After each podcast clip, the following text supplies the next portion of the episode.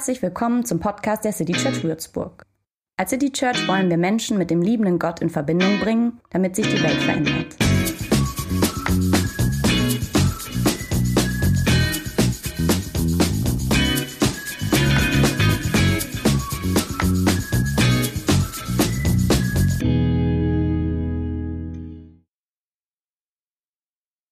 Ja, vielen Dank, dass ich heute sein darf. Ähm, Finde ich richtig schön. Ich habe euch das Thema Freisein mitgebracht und ich weiß, das ist so ein Thema, was wo man schnell denkt, oh, das hatten wir schon so oft und äh, Freiheit, ja, damit beschäftigen wir uns ähm, sowieso ja schon immer. Aber ich glaube, es äh, gibt tatsächlich ähm, noch einen Grund, warum es sich lohnt, nochmal genauer hinzugucken, was Freisein wirklich bedeutet. Und zum Einstieg habe ich euch eine Geschichte mitgebracht, und zwar aus unseren Flitterwochen. Äh, ihr habt gehört, vor acht Wochen haben wir kirchlich geheiratet. Und ähm, meine Oma hat uns zur Hochzeit für unsere Flitterwochen einen Gutschein für die längste Zipline der Welt geschenkt. Ich weiß nicht, ob ihr schon mal auf einer Zipline unterwegs war. Die war 2,8 Kilometer lang, glaube ich. Und je nach Geschwindigkeit, also je nach Gewicht, hat man so zwei bis zweieinhalb Minuten ist man tatsächlich so durch die Luft geflogen, von einem Berg runter auf so eine fliegende Base. Und ich muss erwähnen, dass mein Mann Höhenangst hat. Und äh, auf dem Weg nach oben im Auto, im Mietauto, wo wir schon die ganzen Kurven hochgefahren sind, meinte er dann irgendwann so, warum tun wir das eigentlich? Können wir nicht noch zurück? Können wir es nicht noch stornieren? Genau. Wir haben es aber doch gemacht und das Krasse war, obwohl er so viel Angst hatte, er hat's genossen. Wir hatten so GoPros auf mit einem Video. Man hört nur jubeln und schreien und der hat's einfach, man sieht's an seinem Lächeln. Er hat übrigens erlaubt, dass ich das zeige. Ähm, er hat's total genossen. Und ich war die ganze Zeit entspannt. Und während des Fluges ist mir, ähm, wir hatten noch so Rucksäcke, auf und äh, da kommen dann die ganzen Karabinerhaken am Ende dran, ist mir einmal ein Träger runtergerutscht und zwischen danach dann nochmal der andere Träger runtergerutscht und das alles in diesen zwei Minuten. Und meine zwei Minuten waren gefüllt mit Panik. Ich habe euch auch von mir noch mal einen Blick mit. Genau, da sieht man den Träger, der da gerade runtergerutscht ist. Das war wirklich der erste Träger und das war mein Gesichtsausdruck. Und ähm, ich dachte echt die ganze Zeit, okay, alles gut, das ist ganz normal so, das ist sicher nichts Schlimmes. Und dann rutscht mir der zweite Träger runter. Und als wir unten ankamen, fragt mich der Kerl, äh, der uns dann abgemacht ähm, hat, so, na, und wie fandest du? Es war richtig gut, oder? Und ich so, ich weiß es noch nicht. Ich glaube, ich muss noch mal drüber nachdenken, wie ich das fand. Nichtsdestotrotz war es eins unserer absoluten Highlights. Allein schon wegen dem Adrenalin, was da durch die Adern punkt. Ähm, ich kann es empfehlen. Und es ist auch sicher. Also ihr seid sicher. Genau, ich habe euch heute Morgen eine Bibelstelle mitgebracht aus Galater 5. Und zwar geht es da um die Galater. Und die hat auch etwas aus der Bahn geworfen. Die waren so in ihrem Höhenflug unterwegs und die hat etwas aus der Bahn geworfen und das etwas hat ihnen ihre Freiheit geraubt. Sie konnten den Flug nicht mehr genießen, in Anführungsstrichen. Ähm, ihre Freiheit wurde ihnen genommen. Und der Paulus, der diesen Brief an die Galater schreibt, der ist total leidenschaftlich. Der liebt sich die Galater und der wünscht sich, dass sie das merken, dass sie zurück zu ähm, der Freiheit gelangen, zurück auf die Bahn. Und äh, ja, ich lese den Text aus Galater 5, 1 bis 14 und ihr dürft gerne mitlesen. So hat uns Christus also wirklich befreit. Sorgt nun dafür, dass ihr frei bleibt und lasst euch nicht wieder unter das Gesetz versklaven. Hört zu. Ich, Paulus, sage euch, wenn ihr auf die Beschneidung vertraut, um vor Gott gerecht zu werden, dann kann Christus euch nicht helfen. Ich wiederhole es, wer sich beschneiden lässt, der muss sämtliche Vorschriften des Gesetzes erfüllen. Denn wenn ihr durch das Gesetz vor Gott bestehen wollt, seid ihr vor Christus getrennt und aus, Gott, aus Gottes Gnade gefallen. Wir dagegen glauben und erwarten durch den Geist, dass sich die Hoffnung erfüllt, die Gott uns verheißen hat. Denn wenn wir unser Vertrauen auf Christus, Jesus Christus setzen, fragt Gott nicht danach, ob wir beschnitten oder unbeschnitten sind. Entscheidend ist der Glaube, der sich in der Liebe zeigt. Ihr habt doch so gute Fortschritte gemacht. Wer hat euch denn abgehalten, weiter der Wahrheit zu folgen? Gott ganz bestimmt nicht. Denn er ist es ja, der euch zur Freiheit berufen hat. Aber wenn auch nur einer unter euch falsche Wege geht, genügt das, um euch alle anzustecken. Ein wenig Sauerteig durchsäuert den ganzen Teig. Doch ich vertraue auf den Herrn und glaube, und glaube, glaube, dass ihr euch unter diesen Dingen wieder zum rechten Glauben zurückfinden lassen werdet. Wer immer dieser Mensch auch sein mag, der euch gestört und verwirrt hat, Gott wird ihm richten. Liebe Freunde, würdet ihr noch predigen, dass ich euch beschneiden lassen müsst, wie es einige von mir behaupten? Warum sollten die Juden mich dann noch verfolgen? Dann wäre ja alles Anstößige, das in der Botschaft vom Kreuz liegt, beseitigt. Von mir aus können wir diese Unruhestifter, die euch durch die Beschneidung verstümmeln wollen, sich selbst verstümmeln. Ihr seid berufen, liebe Freunde, in Freiheit zu leben, nicht in der Freiheit eurer sündigen Neigung nachzugeben, sondern in der Freiheit, einander in Liebe zu dienen. Denn das ganze Gesetz lässt sich in einem Wort zusammenfassen. Liebe deinen Nächsten wie dich selbst. Ja, langer Text. ähm, aber kurz gefasst, im Galaterbrief geht es darum, ähm, geht es um die Frage, kannst du gerettet werden, ohne vorher Jude zu werden? Also musst du erst Jude werden, dich unter das Gesetz stellen und dann gerettet zu sein. Und Paulus geht an dieser Stelle auf die Herausforderungen der Galater ähm, ein, auf den Gemeinden der Galater ein. Und es geht um die Beschneidung. Ich weiß, es ist jetzt nicht mehr so ein Thema, was heute noch aktuell ist und relevant für euch persönlich, hoffe ich zumindest. Ähm, aber bei den Juden war das damals so, dass das ausgesagt hat, ich bin beschnitten, ich bin Eigentum Gottes, ich gehöre zum Volk Israel dazu. Und das war so was ganz Besonderes für die. Nichtsdestotrotz hatte das keinen höheren Sinn. Es war nur ein äußeres Zeichen, ein Kennzeichen der Verbindung mit Gott. Und es war vor allen Dingen auch nicht heißabhängig. Aber ihr wisst, wie das so läuft.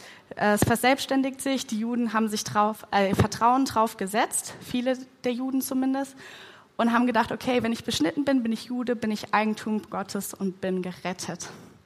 Und davor warnt Paulus. Was heute allerdings relevant für uns ist, ist ja nicht die Beschneidung, sondern das, was hinter dem Text steht. Und zwar ähm, das Fundament eigentlich des Glaubens. Und in diesem Text steht, das habe ich hier einmal in zwei, drei Sätzen zusammengefasst, du bist frei. Das Gesetz ist schon erfüllt. Lass dir von niemandem einreden, dass du nicht frei bist. Dein Glaube, dein Vertrauen auf Jesus Christus hat dich gerettet. Gott hat dich in Freiheit berufen. Das steht hinter diesem Text. Und wenn wir das so verstanden oder verstehen würden oder die Galater damals verstanden hätten, dann könnten wir, glaube ich, hier jetzt Schluss machen und äh, wieder an die Kaffeebar gehen und Kaffee trinken. Aber ich glaube, Paulus nimmt hier etwas wahr, nimmt bei den Galatern so eine Gefahr wahr, die sich lohnt, mit auseinanderzusetzen, denn er ist ja auch total leidenschaftlich da drin. Der ist total emotional. Und das liegt daran, dass die Galater im Glauben, in der Wahrheit gestartet sind und dann auf einmal in Gesetzlichkeit verfallen sind und gefangen sind. Sie gehen aus einer Liebesbeziehung mit Gott aus Gnade raus und treten in ein Handeln mit Gott ein. Wenn ich das tue, dann gefalle ich Gott, dann werde ich gerettet. Wenn ich beschnitten bin, dann werde ich Gott gefallen, werde Teil von seinem Volk und werde gerettet. Und das macht Paulus richtig wütend und traurig. Denn denen, die alles geschenkt bekommen haben, die die ganze Gnade erhalten haben, die versklaven sich selbst freiwillig wieder und fangen an, Gottes Gnade und Liebe wieder zu erarbeiten. Also aus der Freiheit zurück in die Sklaverei. Paulus sagt ihnen, selbst wenn du glaubst, dich hast taufen lassen, mit Gott, Jesus und dem Heiligen Geist unterwegs bist, die wahre Freiheit geschmeckt hast und sogar darin lebst, läufst du trotzdem weiterhin Gefahr, dich selber freiwillig wieder zu versklaven oder in die Sklaverei hineinzubegeben. Während ihres Höhenfluges wirft sie das aus der Bahn. Bei mir war es der Rucksack, bei ihnen war das das Leisten, das gerecht werden wollen vor Gott und gefallen.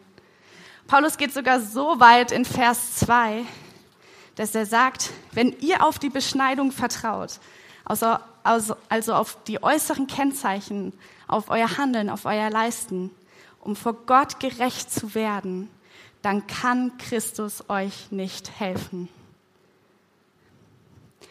In der Gemeinde arbeite ich mit Kindern und Jugendlichen und letzten Sonntag war ich mit unseren Uploadern unterwegs, die sind elf bis 14 Jahre alt und wir haben ähm, eine Brille aufgesetzt und zwar die Brille der Normalos, also der Nichtchristen.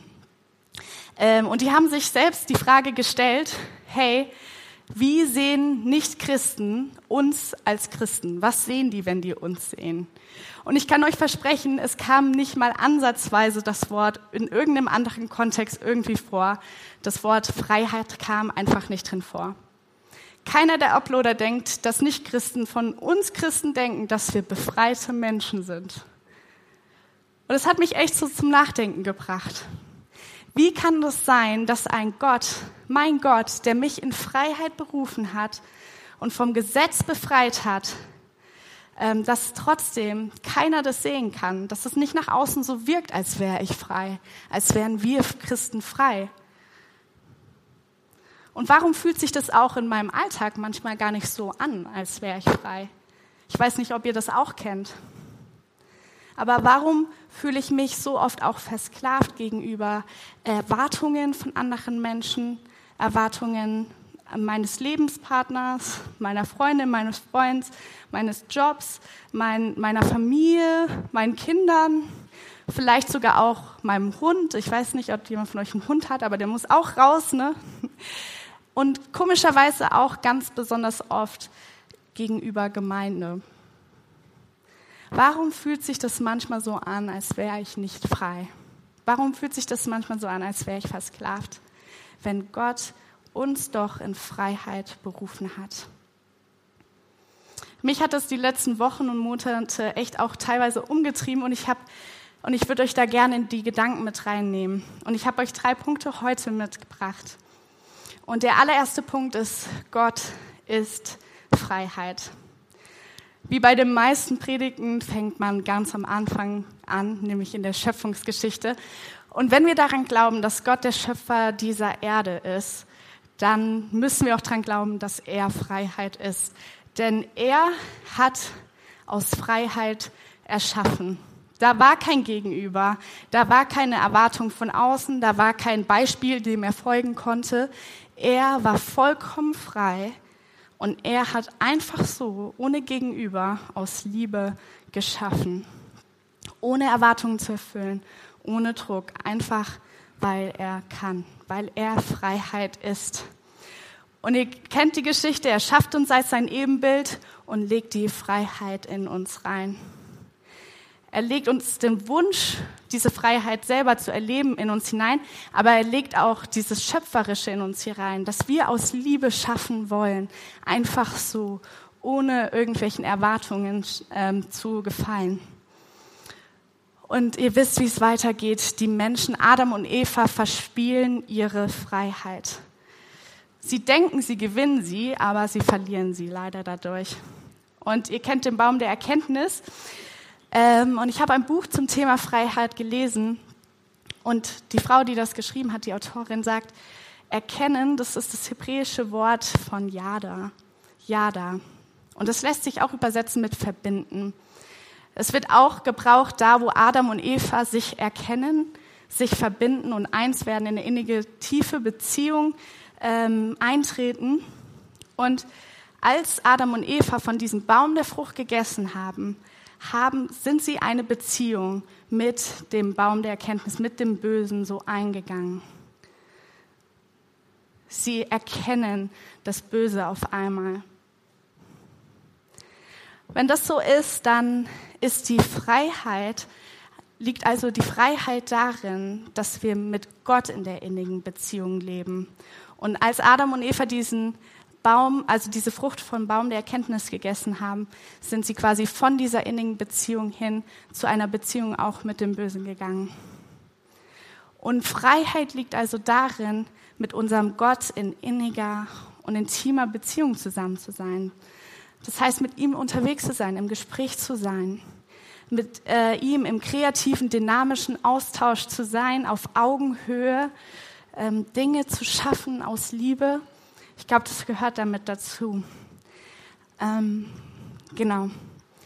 Wir kommen zum Punkt zwei, der nämlich dazu gehört. Freiheit nur in Beziehung. Und ich habe sie noch mal ergänzt. Freiheit nur in Beziehung mit der wahren Freiheit selbst. In dem Erkennen, wenn ich erkenne, wer Gott ist, verbinde ich mich mit ihm, dann gehe ich eine Beziehung mit ihm ein. Und der Feind, der ist da dagegen, gegen diese Freiheit, auch wenn er dir Freiheit verspricht. Er möchte, dass du versklavt bist. Adam und Eva wird die Freiheit versprochen von der Schlange. In 1. Mose 3, Vers 5 sagt die Schlange zu ihnen, Gott weiß, dass eure Augen geöffnet werden, wenn ihr davon esst. Ihr werdet sein wie Gott und das Gute vom Bösen unterscheiden können.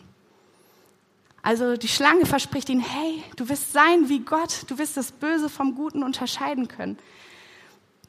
Und ähm, der wahre Grund ist, sie kommen dadurch gar nicht in die Freiheit, sie kommen da rein in die Sklaverei, sie verbinden sich mit dem Bösen und können Gut und Böse unterscheiden, aber haben eben auch eine Beziehung mit dem Bösen. Und sie kommen in Sklaverei. Also der Feind ist gegen die Freiheit und er verspricht dir Freiheit. Und wenn du einmal dazu gesagt hast und in Sklaverei geendet bist, dann bringt er dich sogar noch dazu, dass du gar nicht mehr aus der Sklaverei raus möchtest. Also ist so zumindest sein Ziel. Da gibt es nämlich die Geschichte dann von dem Volk Israel, also dem Gottesvolk, das aus Ägypten flieht, aus der Sklaverei flieht. Und auf diesem Weg, auf der Flucht, werden sie verfolgt vom Pharao, der sie wieder einfangen möchte. Und ähm, das Volk bekommt Angst. Und im 1. Mose 12, da tun sie dann dem Mose Dinge gegen den Kopf werfen, so, wir hätten lieber weiter für die Ägypter arbeiten sollen, als hier in der Wüste zu sterben. Wir wollen lieber zurückgehen. Nimm uns zurück. Wir wollen zurück in die Sklaverei, weil da ist es besser, als hier in der Freiheit oder auf dem Weg zur Freiheit unterwegs zu sein. Und ich glaube, das sind ein paar Gründe, warum wir lieber in Sklaverei bleiben, als in die Freiheit, die Gott uns zuspricht, zu der er uns beruft, ähm, zu gehen. Und ich habe euch ein paar mitgebracht, das sind sicher nicht alle. Ergänzt sie mit dem, was ihr glaubt, dass es ist. Und das ist einmal die Sicherheit. Wir lieben unsere Sicherheit. Gerade wir Deutschen, wir versichern uns wirklich auf alles. Wir kaufen uns Häuser, wir kaufen uns Autos, wir sichern unsere Rente, wir versichern das Haus, wir versichern das Auto und, und, und. Wir lieben unsere Sicherheiten. Denn wenn was passiert, müssen wir ja abgesichert sein. Das zweite ist die Angst. Und ich glaube, das ist mit eins der größten Punkte. Angst vor den Menschen, die uns ausstoßen könnten. Angst vor den Menschen, die uns Böses tun könnten. Angst davor, nicht genug zu sein für den Menschen, Angst davor zu scheitern, Angst davor, ähm, es gar nicht erst zu probieren, weil man Angst hat, dass man dann versagt. Ähm, es gibt so viele Ängste, die uns aufhalten, in die berufene Freiheit zu gehen. Und das Dritte, was ich noch mitgebracht habe, ist die Gewohnheit. Wir sind Gewohnheitstiere. Wir lieben unseren Rhythmus, wir lieben die Gewohnheit. Und das ist was, was das Volk Israel zurückruft. Es ist die Sicherheit, die Gewohnheit und die Angst. Ich denke, es gibt zwei Folgen, die ähm, aus der Sklaverei resultieren. Und das eine ist, wir fangen an, alles selber in die Hand zu nehmen und machen alles selber. Versuchen die Ängste zu kontrollieren oder ihnen auszuweichen. Versuchen unsere Gewohnheiten festzuhalten, dass ja niemand meinen Tagesablauf rüttelt. Äh, wir versuchen, ähm, allen gerecht zu werden. Wir versuchen äh, sogar, also das, die Erwartungen zu übersteigern, die an uns gestellt werden. Also wir versuchen selber uns zu retten aus dieser Sklaverei oder sie uns so gut wie möglich oder so schön wie möglich zu gestalten. Und das zweite ist Resignation. Aufgeben. Ein Kampf, den ich kämpfe, kann ich nicht verlieren. Ein Annehmen der Situation ähm, schützt mich davor, dass ich verletzt werde. Ich bleibe einfach hier. Oder wie das Volk Israel, ich gehe zurück, ich gebe den Kampf auf. Und Paulus sieht das. Der sieht, dass dieser Weg im Glauben ähm, und in Freiheit kein einfacher Weg ist und dass es schwer ist, nicht zurück in Sklaverei zu fallen. Aus Angst, aus Gewohnheit, aus Sicherheit. Der sieht es bei seinen Galatern. Und in Vers 7 steht, ihr habt doch so gute Fortschritte gemacht. Wer hat euch denn abgehalten, weiter der Wahrheit zu folgen? Und Fortschritte gemacht das kann man auch anders übersetzen, nämlich mit, ihr seid doch so angestrengt gelaufen, ihr seid doch so gerannt. Wer hat es euch, wer hat euch denn abgehalten, weiter in der Wahrheit zu folgen, der Wahrheit zu folgen? Paulus erkennt es an, dass dieser Lauf der Freiheit kein einfacher ist. Der sieht, dass die Galater angestrengt gelaufen sind und alles gegeben haben. Und da kommt jemand und verwirrt sie, irritiert sie und möchte, dass sie sich beschneiden lassen. Ja, also Paulus erkennt es an. Es sagt keiner, dass dieser Lauf in Freiheit einfach ist. Und ich habe euch ein Bild von einem Gipfelfahrt mitgebracht. Ein Pastor hat dieses Bild mal genutzt. Es gibt zwar keinen Gipfel, aber es gibt den Pfad. Und so stelle ich mir das so ein bisschen der Lauf in Freiheit vor. Links und rechts kann man abrutschen und der Weg ist ziemlich schmal. Links kann man der Leistung, der Gesetzlichkeit verfallen, in Anführungsstrichen. Und rechts kann man auch in, im Glauben so resignieren. Ein Kampf, der schon gekämpft worden ist. Jesus, der schon längst alles besiegt hat. Deswegen kann ich mich hier hinlegen in die Sonne auf die Grünfläche und es einfach genießen. Also es gibt so beide Seiten, in denen man ähm, so auf diesen Lauf in der Freiheit so abrutschen kann. Selber machen oder resignieren. Ein Kampf nicht kämpfen. Also der Gipfelfahrt ist nicht einfach kein Spaziergang. Und ich glaube, dass der Schlüssel wirklich in diesem Erkennen liegt. In dem Erkennen darin, wer Gott ist. Gott die Freiheit, Gott die Liebe. Und dann erkennen, wer ich bin. Und diese Erkenntnis führt zu einer Verbindung, zu einer Beziehung, die ich mit ihm führe. Führst du eine Beziehung mit Gott auf Augenhöhe? Ähm, seid ihr gemeinsam unterwegs? Ähm, ist es eine Beziehung, die dich in die Freiheit führt, dich aus Sklaverei Stück für Stück befreit? Oder spürst du, dass du einfach vielleicht auch mehr Zeit mal mit deinem äh, mit dem Erfinder der Freiheit brauchst, mit dem, der dir wahre Freiheit zuspricht. Freiheit von den Umständen und den Herausforderungen, den Ängsten, den Gewohnheiten, die dich aufhalten, in die Freiheit zu gehen. Führst du eine Beziehung mit Gott, die dich in Freiheit führt? Oder brauchst du vielleicht wieder mehr Zeit mit ihm? Das Schöne an dem Evangelium ist, dass wir nicht alleine sind. Ich weiß, das haben wir schon so oft gehört, aber so sich das bewusst machen, Gott ist da, er ist hier, er ist in jeder Herausforderung, er ist da. Das ist was, was wir uns, glaube ich, immer wieder sagen müssen. Gott ist hier, wir sind nicht alleine.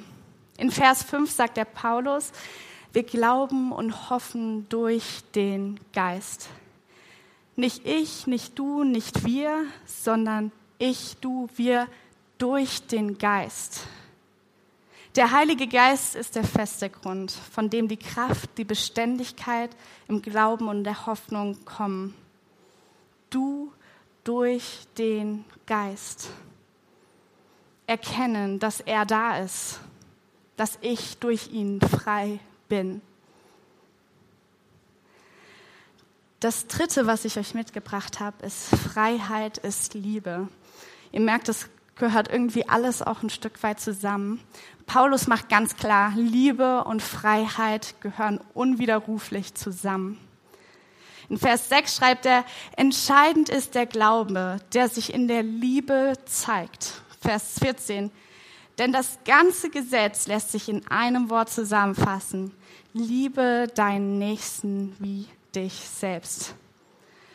Freiheit scheint also nicht nur von dem Erkennen mit Gott abhängig zu sein, sondern es beeinflusst auch noch, wie ich den anderen sehe, wie ich den anderen wahrnehme. Der Feind ist also nicht nur gegen die Freiheit, sondern der ist auch noch gegen die Beziehung, die in Liebe geführt wird. Und deswegen bringt er da auch zwei Sachen rein, die Beziehungen kaputt machen. Das eine ist eben die Versklavung, die wir schon hatten ähm, am Beispiel vom Volk Israel. Und das Zweite ist, glaube ich, eine Sache, die uns heute auch immer mehr beschäftigt, und das ist völlige Beziehungsbindungslosigkeit oder Beziehungsbindungsunfähigkeit. Sich selber als Norm und Maßstab für Freiheit zu nehmen, sich frei machen, nicht festlegen zu wollen, um dann die Freiheit zu haben, noch abzusagen, die Freiheit zu haben, das zu machen, was ich will. Ich möchte euch heute Morgen mitgeben, ich glaube, dass beides einsam macht. Freiheit ohne Beziehung, ohne Liebe macht einsam. Das Coole ist, im deutschen Begriff Freiheit steckt Beziehung schon mittendrin. Denn Freiheit kommt von der Wortwurzel freien, also trauen, ehelichen. Also in Freiheit steckt die Beziehung schon längst drin, in der Wortwurzel selbst. Ähm, und ich komme langsam zum Schluss. Aus einem Kommentar, das ist mir noch hängen geblieben, das wollte ich euch unbedingt mitgeben, stand, wir brauchen keine Energie mehr, damit zu verschwenden, anderen zu gefallen, Gott zu gefallen, Angst zu vermeiden, Gewohnheiten und Sicherheiten aufrecht zu erhalten. Wir brauchen keine Energie mehr damit zu verschwenden. Darum kann sich unsere Energie in Liebe zeigen. Darum kann sich unsere Energie in Liebe zeigen, weil wir damit nicht mehr unsere Energie verschwenden müssen. Und ich habe immer gedacht, das ist so, ich muss ein guter Mensch sein und dann auch noch ein guter Christ. Nein, ich darf ganz viel sein lassen, was Leute, die Jesus nicht kennen, tun. Anderen gefallen zu wollen, Angst zu vermeiden, Gewohnheiten und Sicherheiten aufrechtzuerhalten. Ich muss mir keine Sorgen mehr machen. Ich darf meine Energie gebrauchen, um Liebe zu zeigen. Um wieder zurück zu dem Anfang zu kommen mit der Zipline. Du hast die Freiheit zu entscheiden, ob du die ganze Zipline-Strecke, also das ganze Leben lang, im Vertrauen darauf, dass das Seil, das Gott dich hält, die Fahrt zu genießen, oder in Zweifel daran, dass es dich nicht hält oder daran hält, immer wieder aus der Bahn geworfen zu werden, wie die Galater.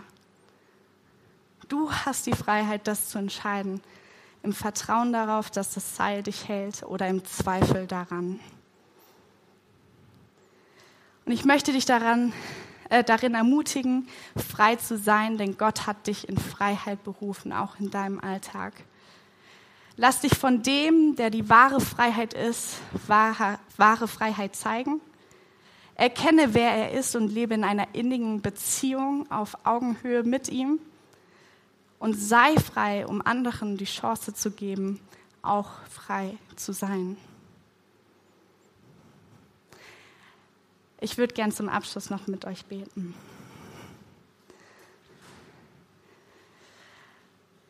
Jesus, ich danke dir für heute Morgen. Ich danke dir, dass du uns frei gemacht hast, dass du ja, uns die Freiheit schenkst aus Gnade. Und ich möchte dich wirklich so bitten, wenn wir uns immer wieder selbst auch aus Gewohnheiten, Ängsten und Unsicherheiten zurück in Sklaverei so begeben, wo wir uns abhängig von anderen Dingen machen, wo wir vergessen, wer du bist ähm, und vergessen zu erkennen, wer du bist, dass du uns da zurückrufst. Paulus sagt, er hofft auch darauf, dass wir zurückfinden. So im Glauben an dich wollen wir darauf vertrauen, dass du uns zurückholst. Helf du uns, so das zu erkennen, wo wir verstrickt sind, wo wir abhängig sind von anderen Dingen, wo wir uns selbst versklaven. Und mach du uns frei. Helf uns aus Freiheit Dinge zu tun, aus Liebe Dinge zu tun, mit dir aus Liebe Neues zu erschaffen, unabhängig von unseren Umständen, von dem, was ansteht. Ja, lass andere erkennen, dass wir frei sind. Darum möchte ich dich heute Morgen bitten, komm du und wirke du in unseren Herzen. Veränder uns, da wo wir noch nicht frei sind. Amen.